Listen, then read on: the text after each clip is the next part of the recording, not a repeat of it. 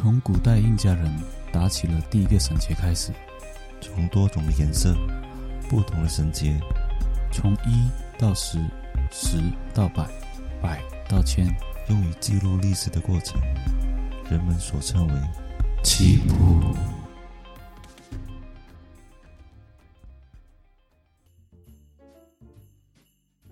大家好，我是主持人阿仁，我是主持人 Roger，欢迎收听棋谱。嗯，阿仁，今天我们的棋谱呢是我们的第一集哦，因为刚开始，所以我们会在圣诞节这一天去做我们的第一集。为什么会圣诞节呢？其实我们这个集数开始前，棋谱所表达的东西就是各种人物的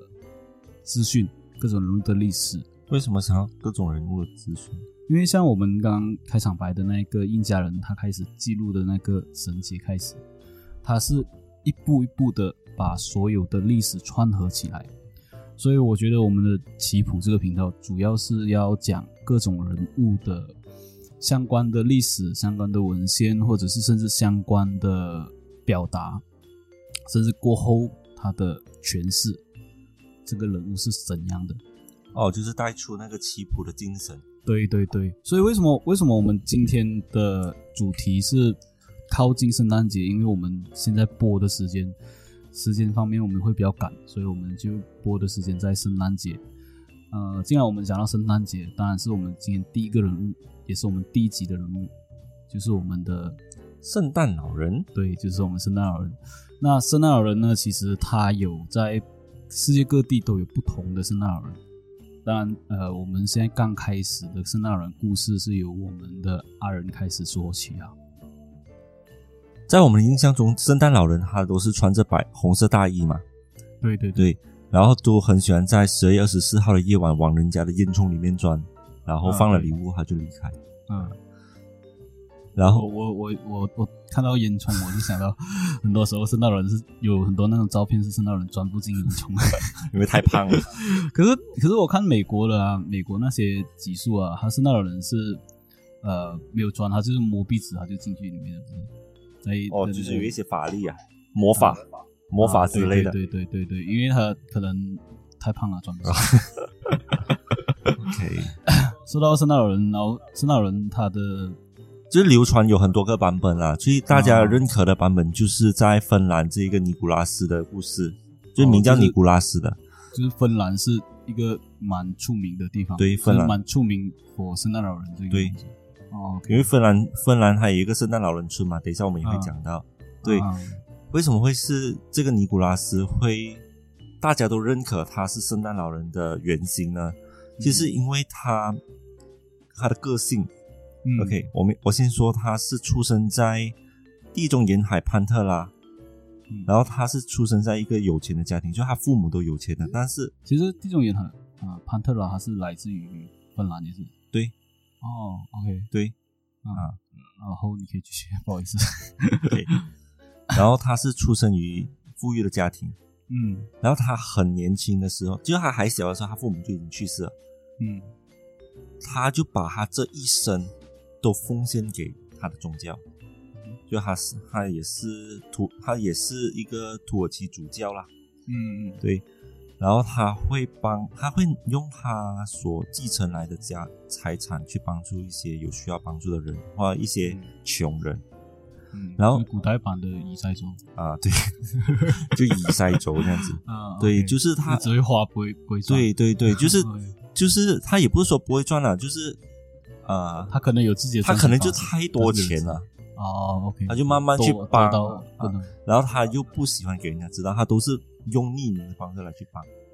讲到这个匿名的方式去帮呢，就是有一个故事的，就在他们同一个村就有一个邻居，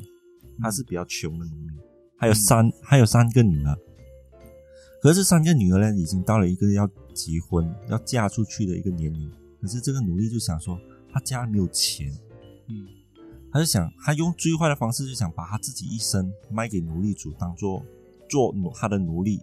嗯哼但是得到的钱，其实算来算去，他得到的钱也不够帮这三位女儿，就是很顺利的嫁出去。他们就很苦恼，就非常苦恼。有一天的时候，给尼古拉斯听到这件事情，嗯他想说啊，这个事应该我需要帮忙，因为我已经听到了。然后他给不起嫁妆对，啊他要拿他他，因为他们呃，在那个就是在那个年代，他们要女孩子要嫁出去，父母是必须要准备嫁妆才能啊。嫁出去，就类似于印度。就是土耳其的地方，嗯，对。对，哦，土耳其是啊，OK。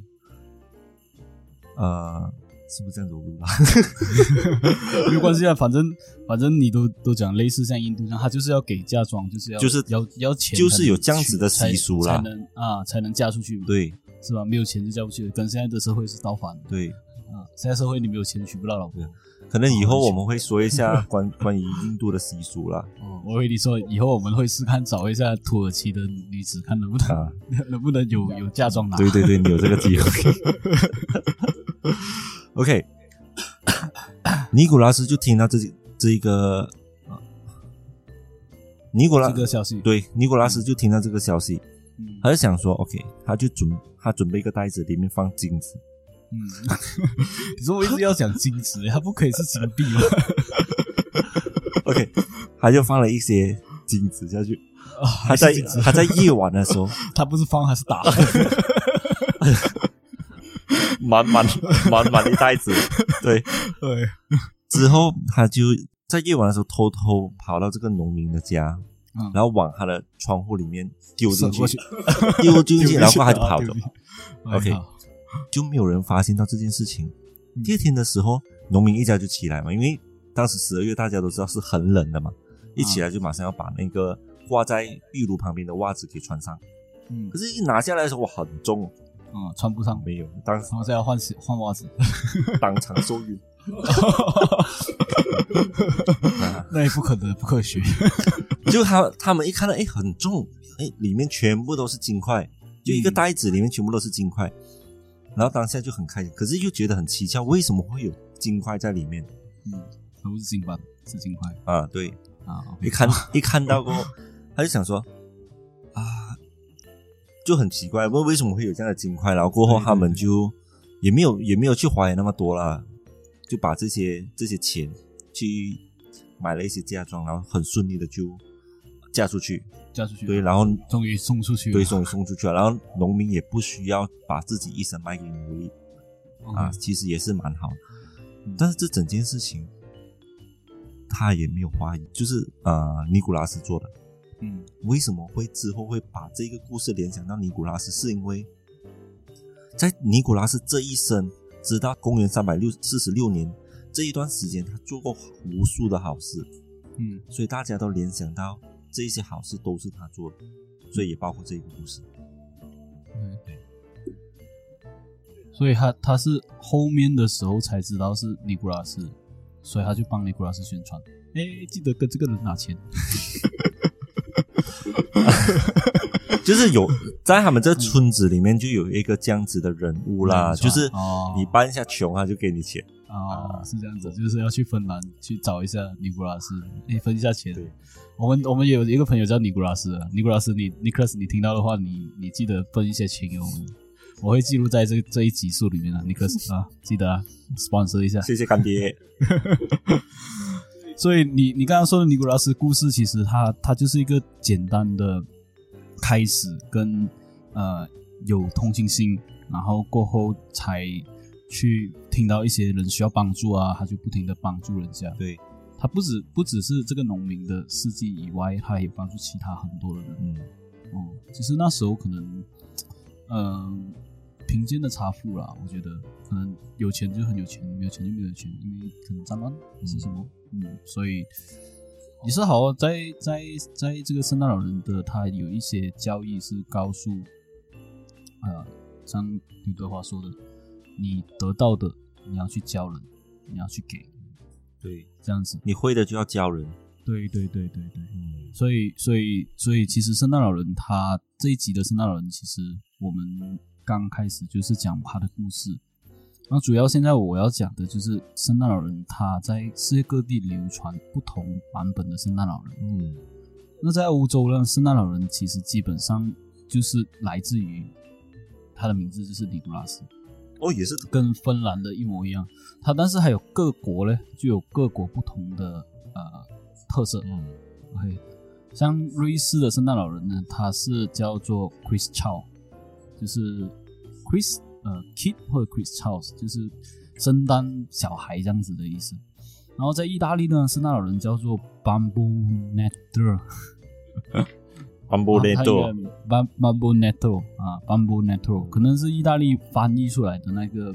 呃读法，那、我们也不会意大利文，所以大致上就是这样子，管它就叫班布啦。然后呃，德国方面呢，德国中部跟北部呃称尼古拉斯是称为圣诞老人，就是传统也是叫圣诞老人，但是他们的读音会比就是普通的圣诞老人的读音是不同的。而且他们有圣诞老人，他们的圣诞老人是有一个助手的，叫做 Black Peter，就是黑皮特。然后他们的圣诞老人呢，背上会带一个大大的礼物袋，然后手会拿一个木棍，嗯，然后遇到好的小孩子呢，他就会送礼物给他；遇到小 坏的小孩子，他就拿那木棍打他的头。狠狠的 爆给他。他头，啊，对，爆亏给他，因为这里是这样写的，因为我们也是上网找看找他的呃各各国不同的，在法国呢，圣诞老人其实他的形象会跟呃现在传统式的形象是差不多，因为都是红白相间，然后原型是圣诞老人是一个精灵，然后他们的穿的是穿皮衣，然后会高高瘦瘦的，但是到一九三一年呢，开始就瑞典的那一个设计师设计出圣诞老人和可口可乐合作。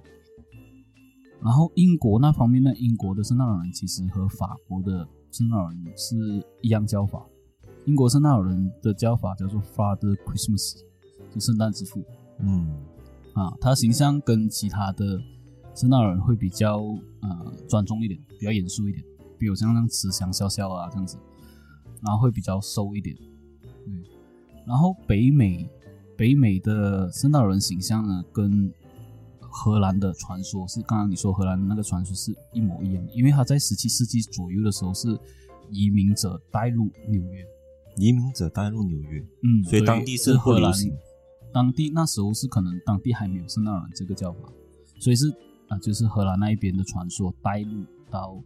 带带入到纽约这边。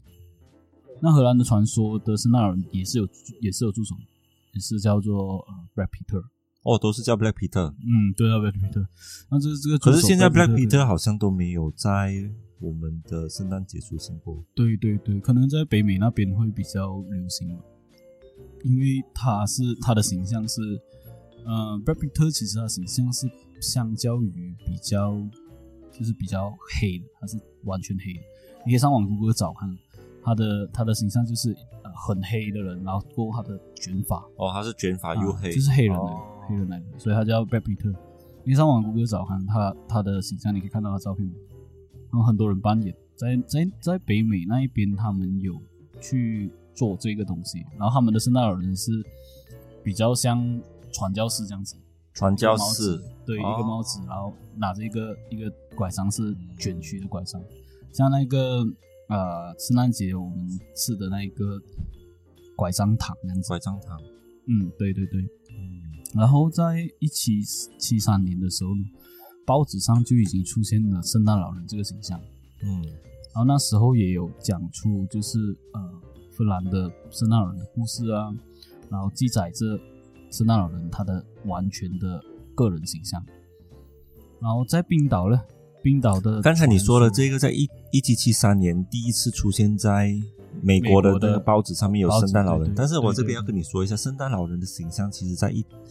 啊十七世纪的时候是穿着青色的衣服的，哦，OK，啊是穿是穿着青色的衣服。为什么会选择用啊青色的衣服来去代表圣诞老人？是因为在啊圣诞节都是在冬冬天嘛，就是嗯冬天的季节，他们嗯都是很寒冷的，就是树木啊全部都是没有叶子的。嗯，所以他们很向往一些青色的青色的一些颜色出来，就代表是嗯环保，除了环保之外啊，对我们也要供奉供奉那些啊，就是要提倡环保。但是除了这一些绿色代表环保之外，还是袋子不要用环保袋？他只是换了，有原、哦有原因的，为什么会换？就是他们人们都很向往绿色，是因为想要春天快赶快过来嘛。嗯他们就会在圣诞节这一天的时候，把家里布置到很多景色，就他们会拿那个圣诞树，圣诞树嗯。是常年四季都是绿色的嘛，啊，然后也把圣诞老人换成绿色的大衣和大的长裤，嗯。对。因为他就觉得这一个绿色就是生命的象征，所以他们就是把它做成绿色，绿色。然后之后换成红色，其实相相于我们今天距离我们今天这个时间，嗯。其实也不到一百年了，哦，他就很快就换了一个版本。就换了一个我们现在熟悉的版本，就是红色的版本，时候那时候绿色的圣诞老人是瘦还是肥？都是肥的。是肥的，哦其实是可以在上网看到，就是它是肥的哦，OK，对肥的，为什么不是瘦？啊、因为树是一树干那样子。好吃好住，就是其实就是丰满的意思啦。OK，对象征于就是一年的丰满，对，就要吃到肥肥，不要减肥了。不要减肥，啊，对，要肥一点，OK 我要。提倡多一次，Nicholas 听到吗？不要减肥了，OK。对，减肥是没用的。OK，那那我继续说说呃，就是其他国家的地方，像冰岛，冰岛的其实传说传闻中，冰岛的圣诞老人他是不止一个，他是有十三个，十三个对他这十三个圣诞老人还有不同的性格，还有呃调皮的啊，可能有比较活泼的啊，或者慈祥的啊，或者比较温柔的啊，或者像看起来比较严肃的啊，还有十三个不同的性格嗯，啊，就像七个小矮人，呃，那十七个啊，这是十三个，十三个圣诞老人。十三个圣诞老人。然后相较于在中国嘞，中国其实中国的圣诞老人他的形象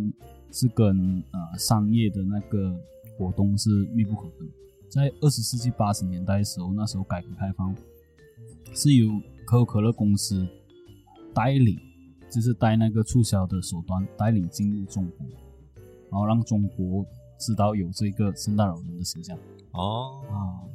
所以可口可乐他那时候做的促销啊，就导致这个圣诞老人他有一个圆满的形象。对，这边我就是想要说，就是从绿色变成红色，全都是要归功于可口可乐。哦，对。是可口可乐开始。可口可乐把它变成红色的。啊，OK，因为要相应跟它的品牌嘛，可口可乐啊。就是红色嘛。啊。当时在一九三一年的时候，就是可口可乐已经过了百年嘛，然后他开始要推要宣传他自己的产品给、给整个美国，嗯。所以呢，嗯，他就找了一个设计师，一个画家，叫做哈顿三部。啊因为哈顿三部其实在当时候是一个掌握流量密码的人，就像我们现在所所渴望的。啊因为他的画风和他的一些带出来的那种故事，是人们都很容易接受，很很欣很容易就可以欣赏到他的作品，嗯不是很容易，就是很容易就能接受他的作品的展现。嗯，当时不会是那种奇奇怪怪，对有一种艺术家才能看懂。对，所以可口可乐就有对他一些，他就是要把圣诞老人引用可口可乐的红色，嗯然后让人家看到圣诞老人就会看到可口可乐，就是嗯有相相相连性的。对对啊所以当时候三这个哈顿三部签了约过后，他很快就找了他的朋友，叫做罗普兰蒂斯。因为罗普兰蒂斯他的朋友也是一样肥肥的，他就是让他在那边往那边一坐，一坨山过去，对那坨山一坐下去，他就往他就照着他的原版那么画下去，啊然后才有现在的红色衣服的圣诞老人出现。你可以，你可以打哈顿三步，哈顿三步，然后他就会出现。找打看 Christmas。哦，有啊有有有看到看到看到，有有看到，你打 Cola Christmas 应该会看到。哦，它就是这样子的形式，有啦，有戴帽子，有有一些有戴帽子，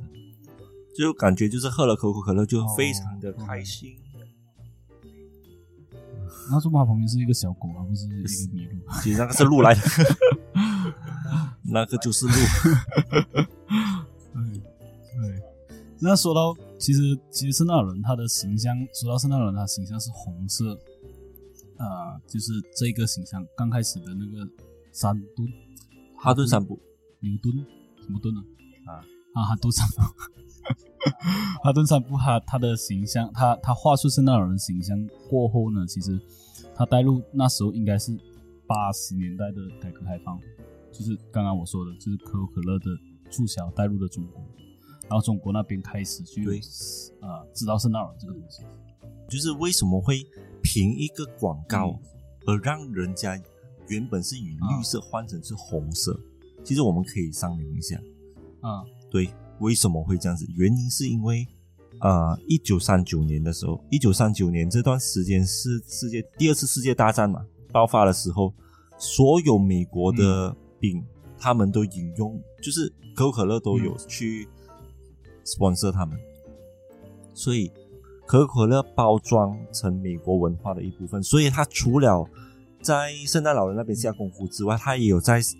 在那个美国文化也是有下功夫，所以在美国的大走遍全世界的时候，他也是有带领到这种红色的那个啊形象，让人家对于红色圣诞老人的形象可以更加容易接受。这样慢慢他们就把各种各样的版本统一成现在这个版本。对，所以大家才能会因为可口可乐做了这个行动，这个行为。OK，其实也要感谢那个美国大兵，因为他们常喝可口可乐。因为那时候可口可乐它其实讲真的，在世第二世界大战的时候，呃，可口可乐，我记得可口可乐是跟呃百事在打那个呃商业战，然后那时候大多数的人都会因为可口可乐的瓶身，然后呃方便带，然后又方便收，而且重点是什么？重点就是打仗的时候，那些大兵当场的时候是不可以喝啤酒，然后他们就把可口可乐，我记得没有错的话，就是把可口可乐呃弄成一个像类似提神的饮料，提神，因为呃打仗其实经过很多的折磨，你要看尸体啊，你要保持那个状态在的时候，因为你可能睡不着，你每天看着这这些事情可能睡不着，所以那些大兵他们就是可口可乐就用这个 slogan 就想说，呃，我们不打吗啡，因为嗯那时候吗啡是允许他们打的，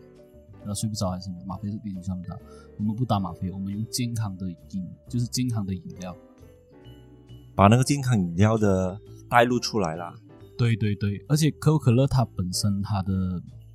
汽水里面的成分啊，它是有呃一点点的提升的功效，因为可口可乐在之前的时候是药物来的嘛。对对对啊对对对。然后那时候在呃可口可乐在第二次大战的时候，那时候大其他的美国大兵都基本上美国人都很喜欢喝可口可乐，嗯，所以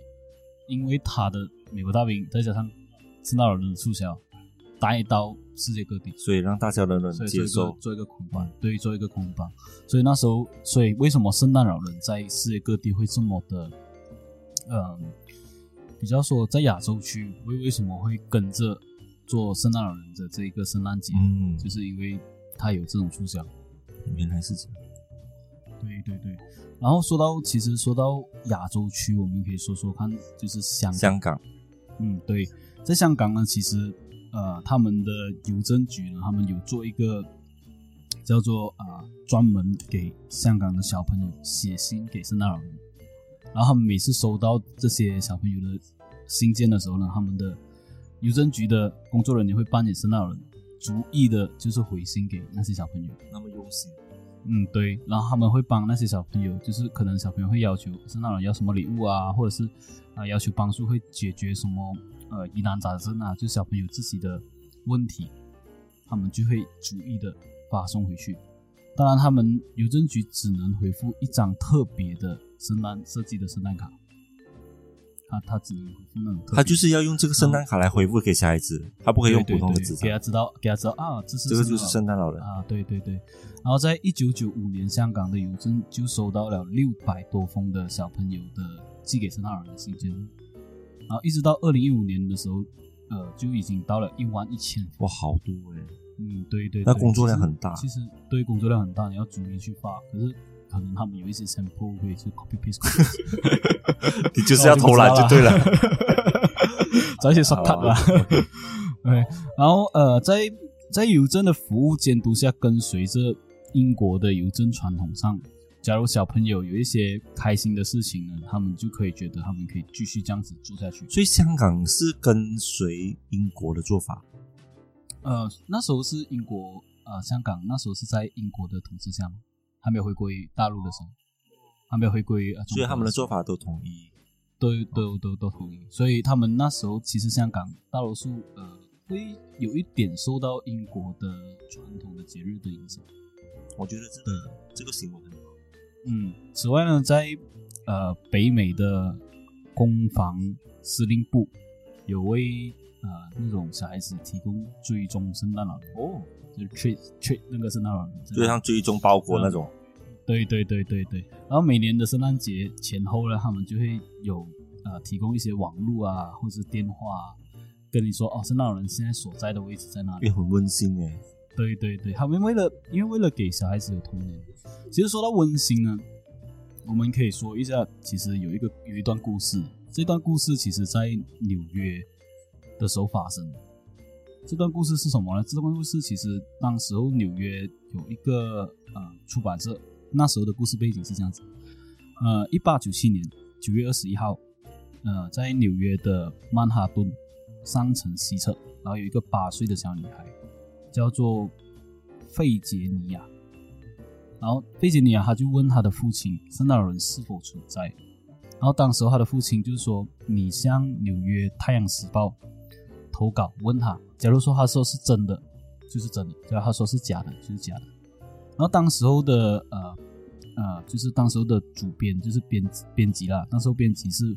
叫做弗朗西斯。那时候弗朗西斯他收到这封信过后呢，他就决定再用报纸去回复这个小女孩。其实，在这个这个主编弗朗西斯，他当时候在美国是一个战地记者，他看过很多血腥的画面，对这个社会里面的感到很绝望。因为为什么？因为那时候他在美国南北战争的时候，他是一个战地记者，他可以看他看到太多的血腥的画面，就比较现实。对，比较现实。那边的小孩子是面临什么样的？其实那边的小孩子，呃，你知道战争战争来说，小孩子是没有没有童年，怎么说呢？就是基本上就是你战争，你可以看到很多像非洲战争这样子，很多很小的小孩子，可能八岁九岁就拿拿枪，拿枪对，哦，拿枪上战争。就是其实你在网络上也可以看到有这一些呃情况。到现在为止，其实你去找一些非洲的国家，他他有他有一些小孩子基本上都会拿。好像我记得有一个电影叫做《战争之王》，《战争之王》他是呃讲说他怎样从一个军火商，嗯，就是一个一个普通的，就是普通的 office boy，怎样做到是一个军火商，然后怎样卖这些军火去世界各地。嗯啊，这个这这套电影蛮蛮不错的，其实有兴趣的话可以看一下。那时候还他也是有讲到，呃，因为战争会一些小孩子是可以要提枪上战场。然后我们讲回他那时候的报道，其实那时候报道在一八九七年九月二十一号的时候，他刊登出来，他的报道名称叫做《圣诞老人存在吗》。嗯，啊，那时候他他每他出现的的位置是在第七版一个不起眼的位置上面，但是他他怎样也好，也要传达出这个东西，就是圣诞老人是真的存在。其实他报道是这样讲的，呃，我们很荣幸迅速的答复以下这封来信，同时是这位忠实来信者成为《太阳报》的朋友感到开心。他他下面就会写这封信这样讲，这封信就是那个小朋友讲，呃，亲爱的编辑，我现在八岁，我的小朋友们说，圣诞老人不是真的。我问我爸爸，爸爸说，如果你看《太阳报》这么说，那就是真的，请告诉我真相，真的有圣诞老人吗？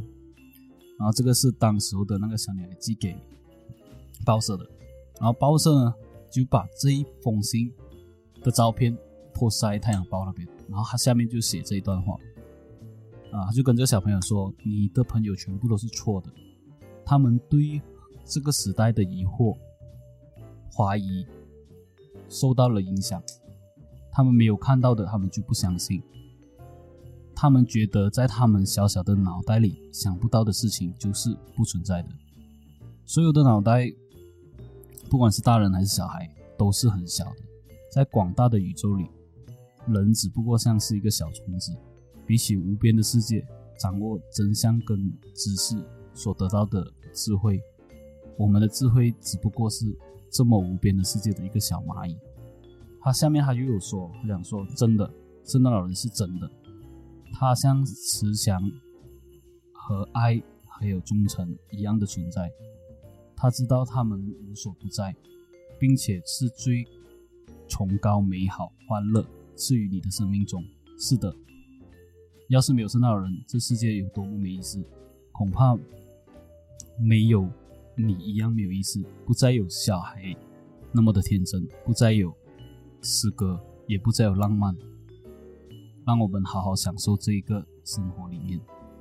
我们将不再有快乐，除了感官上和视觉上以外，童年的时光也不再遥远这个世界。所以他他其实要表达的主要是什么？不要表达主要是告诉这个小孩子，圣诞老人是存在的，因为他要他们保持童真。对对对，因为他他是一个战地记者，他发现其实，假如说连呃纽约中心的城市小孩子对于圣诞老人有没有存在都怀疑的话，这样子代表说，这是孩子过后他的成长就是没有童年。嗯，这样很可怜。所以他不止，他这报道不只要给小孩子看，他这报道其实要给大人看。哦，就是要告诉全部大人说，你要跟你小孩子说，圣诞是有圣诞老人。对，因为小孩子对圣诞老人的印象就是有礼物嘛。其实他们觉得圣诞老人是代表欢乐的意思。嗯嗯，就是有礼物拿就很开心，就很期待圣圣诞节的到来。对，每一每一年都期待圣诞节到来。但当你跟一个小孩子讲说，OK，没有圣诞节，没有圣诞老人，没有新年，没有红包。那小孩子是对这个世界还有什么乐趣？嗯，就是他的期待，其实在每一年，每一年。对对对，他为了要让这些小孩子保持着童真，他破了这个报纸以外，他是要告诉所有大人，要跟他鼓励他小孩子，要保持在一个童年的时光。对，啊，所以其实也是有很多人啊，他也是要带出这种欢乐，所以他们还特地去到美国，美国有一个学校是专门培养圣诞老人。啊，对，这个这个地方是在美国的密歇根，密歇根州，嗯，密歇根，美啊，然后成立于一九三七年，嗯，这样在这个学校到底是教什么？嗯，而且毕业过还还有一个被国际认证的证书哦，啊，就是大家都会承认你就是已经是啊，已已经是一个专业的圣诞老人，嗯，在里面是学。理论知识、基本的素养，这个是一定要的啦。啊，如果是一个 打抢啊，还是什么 品行很坏的，肯定是不行。就是还有圣诞老人的笑声啊，对，圣诞老人笑声一定要学，到底如何去发出那种可爱可亲的笑声。OK，然后还有最重要的就是，他为什么一年他为什么要吼吼吼？他不能嘻嘻嘻啊。嗯，可能他是台湾人。吼吼吼！哦，要跟他说吼，快点挖就吼吼吼吼，很梦幻，就是。好冷，等一下，就是最重要的就是他要，他要他们要学习如何去玩一些玩具，嗯，它的玩法还有它的种类，他们需要知道要如何去跟孩子去互动，嗯，然后还有就是化妆和贴胡子，哦，对，所以当他们学完这一些技巧过后，他们就可以顺利的毕业，嗯，然后他们有一些他们就会去圣诞老人村，嗯，然后有一些。他们就会去各个商演，或者是有一些活动，他们就会在那边参与。嗯，对。然后关于圣诞老人村，其实它是在，就是你关于圣诞老人村，其实是在呃芬兰北部的拉普兰省，它有一个圣诞老人村，它是主要是注册的，就是刚刚所说的，就是所有有执照的圣诞老人，全球仅有五十位，他们的。去的那边可以看到真正的圣诞老人，他们要传达这个圣诞的地方。然后每年呢，其实每一年冬天呢，全球的圣诞老人都会很忙嘛。然后特别是这一个国家的圣诞老人，因为为什么？因为他们每年很多人就是会为了去朝圣圣诞老人，然后去这个地方。其实，其实讲真的，嗯，这个地方其实，假如有机会的话。就是你对于圣诞老人会比较想感兴趣的话，有机会的话，你可以去这个地方，因为除了这个地方，除了有圣诞老人村以外，它有啊、冰屋，还有温泉。其实我看那个嗯旅游介绍频道，还蛮蛮蛮特别的，因为它除了有圣诞老人，还有圣诞老人的老婆，圣诞老婆老婆也是在那里，对对对，然后还有一些就是扮演小精灵啊那些东西，然后你也可以跟圣诞老人握手，啊，然后可以得得到圣诞老人签名之类的。所以这个地方其实我是觉得，假如说你有一些闲钱，啊、你可以就是带你家人过去，或者是带你的呃度蜜月的地方也可以。假如说你有一些闲钱，当然是你没有一些闲钱也可以。为什么呢？因为这个地方呢，它有一个呃心想的地址，然后这个地地址是什么呢？这地址是专门给全球世界各地去寄给圣诞老人寄给圣诞老人的。啊，对，就是你要寄信给圣诞老人啊，问候啊，还是什么？当然你可以这个其实主要也是说出自己的愿望啦。对对对对对，呃，看看你的小孩子啊。假如说你，假如说圣诞节的时候你有一些活动啊，你想要告诉小孩子圣诞老人是真的啊、你可以你可以寄这个信封去这个地方。呃，这个链接我会写在我们的这地址吧这对对，这个地址我们会写在我们的那个频道的下面的那个链接处。所以在这个地方，其实它有很多不同的玩乐地方啊，包括你可以跟这个拉普兰人一起骑这个驯鹿，看德老人的位置骑那个驯鹿，然后你可以有一个小屋，然后一个壁炉，然后还有电话，那电话可以通网，啊电话给圣诞老人。嗯，所以这个这个地方，假如说 OK 有必要的话你有些闲钱的话你可以带你家人过去。那说到圣诞老人，其实呃，我们刚刚说到驯鹿嘛，驯鹿，嗯，对对对对，驯鹿其实为什么为什么圣诞老人会用驯鹿去拉流？你有你有想过这个问题？驯鹿啊，啊，对对，没有想过哎，为什么？其实传说的圣诞老人他生活在北极，嗯，然后那时候他就会用驯鹿去驮，为什么？因为驯鹿的体长有一点八米，嗯重是有一千克左右。嗯庞大的雄鹿它可以达到一百八十千克，一百八十 kg。然后在那时候的啊、北极是蛮冷的地方，然后驯鹿是负责拖货的哦，啊，所以你有那个形象就是驯鹿，圣诞老人就会拉着那个驯鹿，然后去送礼物。所以就算不是圣诞老人的话，平平民百姓他们都是会用驯鹿来当拉对力，对对，因为驯鹿它适应在雪地的地方，它的体脂会比较宽大，嗯。然后它跑起来善于行走，嗯。所以它不容易呃，它的因为体脂它很宽，它体脂很宽大，所以不容易陷入雪中。嗯。啊，所以它可以拨开那些雪啊找食物，而且再加上它的眼睛可以变色，它对雪地的那种强烈，因为你太阳照到雪地上，它有一些强烈的反光。对，啊，它对强烈的反光它不会伤它的眼睛。嗯。嗯，所以驯鹿为什么会在呃圣诞老人这个形象？因为它在北极的时候是很适合北极的那些居民呃驯养的一个动物，因为它本身它就很温顺，然后很容易驯养。嗯嗯，基本上今天的我们圣诞老人的节目就差不多在这里就对要结束了。那喜欢收听的话，欢迎就是点赞，分享还有订订阅。对，而且最重要就是关于我们这一次的主题是圣诞节，圣诞老人嘛。嗯，那如果有大家对于圣诞节有任何的啊、想法啊，啊，或者是有一些想要分享的、啊，也可以在我们下面评论，对留言板那边。呃，也可以。当然，你觉得除了圣诞老人以外，你对任何的有兴趣的角色，或者是任何你想要听的角色，像是比如说你今天想要听呃黑胡子，那我们就可以谈谈黑胡子嗯啊，或者是你觉得圣诞老老人的老婆也不错啊，也想听看，我们可以找一下圣诞老人的老婆，对看来有没有故事啊，或者是如果你们有一些资料，也可以传啊，分享给我们。对，分享给我呃，有一些你觉得很有兴趣的，你可以在留言板那边分享给我们，或者是可以呃发信息给我们，说你想听听这个人的故事，对呃，或者是你有，当然是当然是你有这这个人的所有的资料的故事可以投放给我们，我们这边也可以可以帮你转达。所以今天的节目我们就到此为止，好感谢你的收听。谢谢。